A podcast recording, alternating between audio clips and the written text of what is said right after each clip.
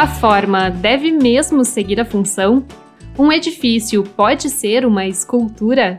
É possível que a arquitetura transforme dinâmicas sociais, culturais e econômicas? Questões como essas são muito pertinentes quando olhamos para a história de Frank Gehry, um arquiteto que virou celebridade devido aos seus projetos autorais inusitados que se tornaram capa de revistas e matérias de inúmeros jornais.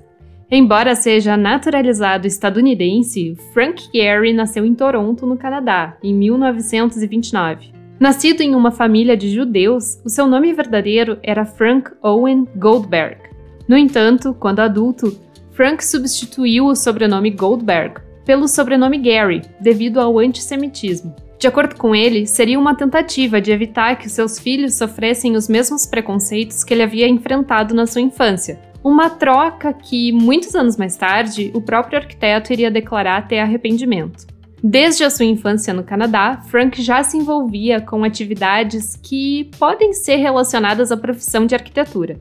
Os seus avós tinham uma loja de ferragens e o avô de Frank sempre conversava com ele contando quais materiais eram melhores. Assim, ele foi aprendendo sobre diversos tipos de materiais e desenvolvendo gosto pela construção. Durante a escola, no ensino médio, Frank conta que já gostava de construir coisas a partir de trabalhos manuais. Então ele começou a pesquisar profissões, mas naquele momento não ficou muito interessado no então currículo dos cursos de arquitetura. Quando já era um jovem, em 1947, Gary migrou com sua família para Los Angeles, nos Estados Unidos. Chegando lá, ele entrou na escola noturna da cidade, onde teve aulas de cerâmica. No entanto, um dos seus professores o estimulou a trocar a cerâmica pela arquitetura.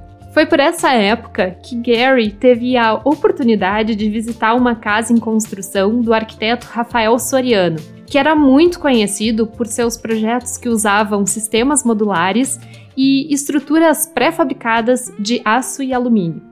Quando ele esteve lá, o próprio Rafael Soriano estava na obra orientando a construção. E Gary conta que achou a cena emocionante e que imediatamente se apaixonou pela profissão. Ele fez a sua graduação em arquitetura na Universidade do Sul da Califórnia, onde finalizou o curso em 1954. As suas primeiras experiências profissionais foram trabalhando para escritórios de arquitetura em Los Angeles e em Paris, onde ele viveu por alguns meses. Somente em 1962, o arquiteto fundou em Los Angeles o seu próprio escritório, que em 1967 passaria a se chamar Frank Gehry Associates. Bom, embora nós lembremos de Gehry por suas construções escultóricas e complexas, a primeira obra dele, na realidade, era bastante simples. Alguns diriam até minimalista. Essa obra é a Casa e Estúdio Danziger, uma residência com área de trabalho que foi feita para um artista gráfico. Ela foi construída em 1965 e lembra a arquitetura das primeiras casas modernistas do século XX, com volumes cúbicos, planta livre e janelas industriais. Porém, ele logo começa a projetar obras mais inventivas. A primeira delas foi a casa e estúdio de Ron Davis, na Califórnia, concluída em 1972. Nessa casa, ele tirou partido da estrutura de madeira e da liberdade proporcionada por esse material para fazer composições que deformam volumes cúbicos, substituindo os ângulos retos por ângulos agudos e obtusos. Daí em frente, o caráter ousado e autoral foi prevalecendo. A mais famosa das obras desse começo de trajetória é a casa do próprio arquiteto, feita em Santa Mônica, na Califórnia, entre 1977 e 1978. Bom, na realidade, essa é uma ampliação de uma casa existente. Gary manteve a construção existente e adicionou ao seu redor espaços conformados por volumes complexos, fragmentados, angulados e inclinados. E, ainda mais surpreendentemente, ele construiu essas adições com materiais que, naquela época, eram negligenciados pelos arquitetos, como telas metálicas, placas de compensado e revestimento de alumínio corrugado. Essas estratégias foram se consolidando na sua arquitetura, e Frank continuou a experimentar com elas em outras obras, como a Casa Norton, feita no início dos anos 80. Ela tem formas escultóricas e excêntricas e apresenta uma materialidade bem eclética, feita de materiais baratos e banais. Ainda nos anos 80, Frank Gehry começa a trabalhar na temática dos museus, o que se tornaria uma das suas atuações mais reconhecidas. Em 1982, durante a construção do Museu de Arte Contemporânea em Los Angeles, ele converteu um armazém na sede provisória do museu. Essa instalação ficou conhecida como Temporary Contemporary e agradou tanto que acabou sendo preservada como um espaço permanente do museu.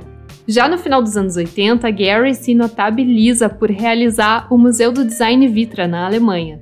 Essa construção é caracterizada por formas livres, contorcidas, com paredes brancas e coberturas metálicas.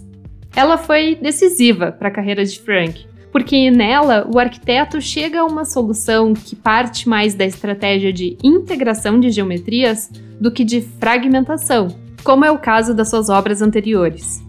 Já ao longo dos anos 90, Gary faz uma série de obras que iriam consagrar de vez a sua carreira. Entre 1992 e 1996, ele realiza a Dancing House, em Praga, na República Tcheca. Esse é um edifício dividido em duas partes que lembra a figura de um casal dançando. A obra foi apelidada de Fred e Ginger em homenagem aos dançarinos Fred Astaire e Ginger Rogers. Ele foi criado por Gary em parceria com o arquiteto croata tcheco Vlado Milunik. Hoje, o local é um ponto turístico da cidade e funciona como um hotel de luxo. Mas, com certeza, o projeto de maior destaque do escritório de Frank Gehry é o Museu Guggenheim de Bilbao, na Espanha, realizado entre 1991 e 1997. Até a chegada do museu, Bilbao era uma cidade pouco conhecida e que tinha uma zona portuária um tanto degradada. A construção, financiada pela Fundação Solomon Guggenheim, seria parte de um plano de desenvolvimento não apenas da área portuária, onde o museu deveria ser implantado, como também de renovação e modernização da existente cidade industrial. Capa de muitas revistas e jornais, o Guggenheim de Bilbao tem formas complexas, curvilíneas e suas fachadas são feitas predominantemente de pedra calcária, vidro e placas de titânio. Gary relata que se deu conta de que o titânio seria uma boa escolha para a fachada porque, por acaso, ele tinha um pedaço desse material e o prendeu a um poste na rua. Quando choveu, a peça ficou com coloração dourada, e então ele percebeu que isso daria um efeito muito bonito em reação ao clima chuvoso de Bilbao. Embora as formas do museu sejam abstratas e aparentemente aleatórias, quando visto do solo, a construção lembra um barco, e por isso retoma o passado portuário da cidade. Agora, imaginem só construir essa mega e complexa estrutura há mais de 30 anos. Vale lembrar que no começo dos anos 90 a internet estava engatinhando e ainda não havia os softwares de desenho paramétrico e modelagem 3D que temos hoje nos escritórios de arquitetura. Para conseguir desenvolver o projeto executivo, a equipe de Gary recorreu a um software chamado Katia, que originalmente servia para criar jatos militares. Somente com a inclusão do Katia foi possível viabilizar essa obra, que, para os padrões da época, era considerada praticamente inexequível, pois era muito difícil representar suas formas em projeto executivo e, mais difícil ainda, quantificar os seus materiais e os seus custos. Os custos, aliás, a julgar pela aparência do edifício, parecem ser muito altos. Mas, de acordo com Frank Gehry, o Museu de Bilbao ficou abaixo do orçamento e pode ser considerado barato quando comparado ao padrão de construção de museus. Segundo ele, esse controle orçamentário foi possível graças ao uso de tecnologias digitais durante o processo de projeto. Por outro lado, o retorno financeiro foi muito além do que qualquer um poderia ter imaginado. Logo depois de inaugurado, o museu já se tornou um grande sucesso e passou a atrair milhares de visitantes.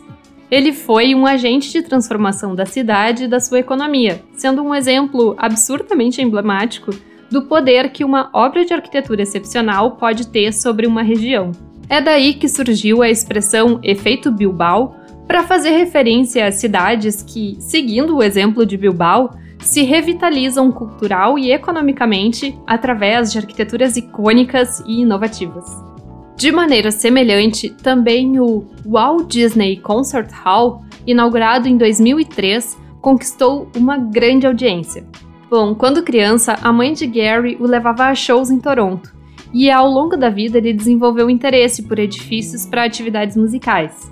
Gary fez alguns edifícios dessa temática, mas a sala de música Walt Disney é provavelmente o mais icônico deles. Ele é a sede da Orquestra Filarmônica de Los Angeles e teve suas formas internas planejadas para propiciar uma ótima resposta das ondas sonoras pelo espaço, sendo aclamado pela sua excelente acústica. Já a volumetria exterior, que também é aclamada por muitos, através das superfícies ondulantes e dinâmicas, simboliza sons musicais e tem uma estética bastante semelhante à do Museu Guggenheim. Porém, aqui foram usadas chapas de aço inoxidável no lugar do titânio, também nesse projeto, as formas complexas e sinuosas somente puderam ser viabilizadas com a ajuda do software Katia. Bem, depois da sala de música Walt Disney e do Guggenheim de Bilbao, a fama de Gary ganhou o mundo. Por isso, ele recebeu ainda maiores e mais numerosas encomendas de projeto. Um dos seus mais conhecidos edifícios posteriores ao Guggenheim é o Ray e Maria Stata Center, no Instituto de Tecnologia de Massachusetts, nos Estados Unidos. Com formas intricadas e, como sempre, nada usuais, esse edifício ficou pronto em 2004. No entanto, ele também é uma das suas obras mais polêmicas, já que foi alvo de ações judiciais devido a problemas como infiltrações, mofos e mau funcionamento de encanamentos. Em 2005, Gary realizou o Hotel Marquês de Riscal na Espanha. Em 2010, foi inaugurado o Centro de Saúde Low Ruvo, em Las Vegas. Em 2011, foi inaugurado o 8 Spruce Street, um arranha-céu em Manhattan com 76 andares, 903 apartamentos e fachadas ondulantes em aço inoxidável. Em 2014, ficou pronta a Fundação Louis Vuitton, em Paris, com as suas superfícies curvilíneas de vidro. Mais recentemente, em 2021, o escritório de Gary finalizou o espaço de exibições Luma Arles, na França, além de muitos outros projetos. Todos sempre buscando formas complexas, ondulantes, intrincadas, inesperadas e icônicas. A produção de edifícios icônicos que têm um caráter extraordinário existe há centenas de anos. Talvez Gary tenha elevado essa produção a outro patamar, potencializando essa prática em um mundo globalizado. Isso o levou a se tornar um dos arquitetos mais famosos do mundo, se não o mais famoso. Mas seria quase inevitável que, junto com essa reputação, viesse também uma pesada carga de críticas. Fato é que Gary costuma dividir opiniões, aos que amam e aos que odeiam a sua arquitetura. Enquanto alguns o consideram um artista genial, outros apontam negativamente para suas extravagâncias. Críticos de arquitetura enfatizam que edifícios icônicos, como os de Gary, são um desperdício de recursos, que são pouco sustentáveis devido à sua escala e exagero. São edifícios glamurosos que servem às lógicas do mercado, sendo convenientes a instituições e corporações detentoras de grandes fortunas. E justamente por serem extraordinários, são também construções que destoam do seu entorno, entrando em conflito com o contexto em que estão inseridas, seja devido às escalas monumentais ou às formas espetaculares. De acordo com o crítico Hal Foster, Gary tem a habilidade de projetar construções que possam servir como logos de seus clientes. Para ele, é exatamente assim que a cidade de Bilbao usa o museu feito por Gary, como um logo, absorvendo a imagem do edifício na comunicação e atraindo com ele milhares de turistas. Outras críticas apontam também para a falta de coerência entre o exterior e o interior dos edifícios de Gary. Em muitas das suas obras, olhando somente por fora, raramente poderemos presumir como são os espaços internos. O mesmo ocorre com as peças estruturais, que ficam escondidas atrás de superfícies extravagantes. Críticos de arquitetura costumam chamar isso de falta de clareza tectônica, ou seja, quando o edifício não nos permite distinguir os elementos estruturais e construtivos responsáveis pela sua concretização. Ainda de acordo com Hal Foster, as formas dos edifícios de Gary são arbitrárias, o que, ironicamente, os fãs do arquiteto costumam confundir com liberdade de expressão. É, as críticas são realmente duras, e Gary as enfrenta há muitos anos. Em 2014, durante uma conferência na Espanha, um jornalista, se referindo à sua prática como uma arquitetura do espetáculo, perguntou como ele lidava com as críticas. A resposta foi inflamada e acompanhada do famoso dedo médio para mandar o jornalista àquele lugar. Gary falou o seguinte: abre aspas, deixe-me dizer uma coisa. Neste mundo em que vivemos, 98% de tudo que é construído e projetado é uma merda. Não há senso de design, nenhum respeito pela humanidade, nem por nada. São malditos edifícios e é isso. Eventualmente, no entanto, há um pequeno grupo de pessoas que faz algo especial. Muito poucas. Mas por Deus, deixe-nos em paz. Dedicamos-nos ao nosso trabalho.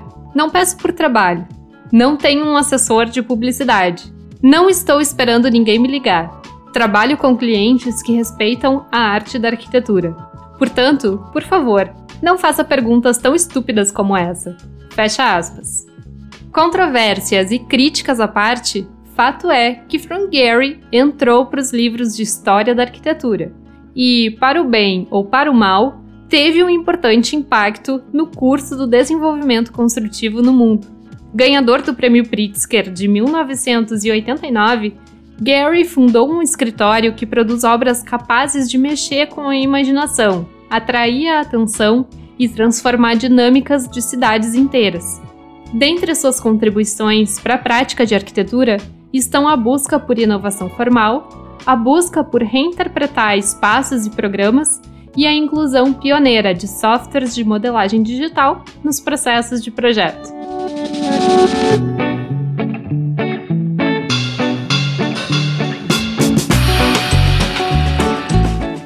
Queridas e queridos ouvintes, muito obrigada pela companhia e por terem escutado até aqui. O meu nome é Temis da Silva e você acabou de ouvir o episódio do Arquitetura Objetiva sobre a história de Frank Gehry. E você, o que pensa sobre essa arquitetura que é tão polêmica? Me conta na caixinha de perguntas do episódio no Spotify ou então nos comentários do post no Instagram. Se você gostou do conteúdo de hoje, deixe uma avaliação de 5 estrelinhas, siga o perfil e clique no sininho para receber as atualizações. E, como sempre, fica o convite para apoiar a produção da Arquitetura Objetiva, que é um projeto totalmente independente. Com uma pequena contribuição, você pode fazer uma grande diferença para a continuidade do podcast. Em retribuição, eu envio materiais exclusivos, como os roteiros com imagens e episódios especiais com muito conteúdo sobre arquitetura. É só acessar apoia.se barra arquitetura objetiva e fazer a sua assinatura. Para me enviar sugestões, dúvidas ou somente para me mandar um alô, envie uma mensagem pelo Instagram ou pelo e-mail arcobjetivapodcast.gmail.com. Lembrando também que lá no Instagram e no Pinterest, eu também sempre posto alguns conteúdos complementares, então nos siga por lá para acompanhar as novidades. Muito obrigada e até a semana que vem!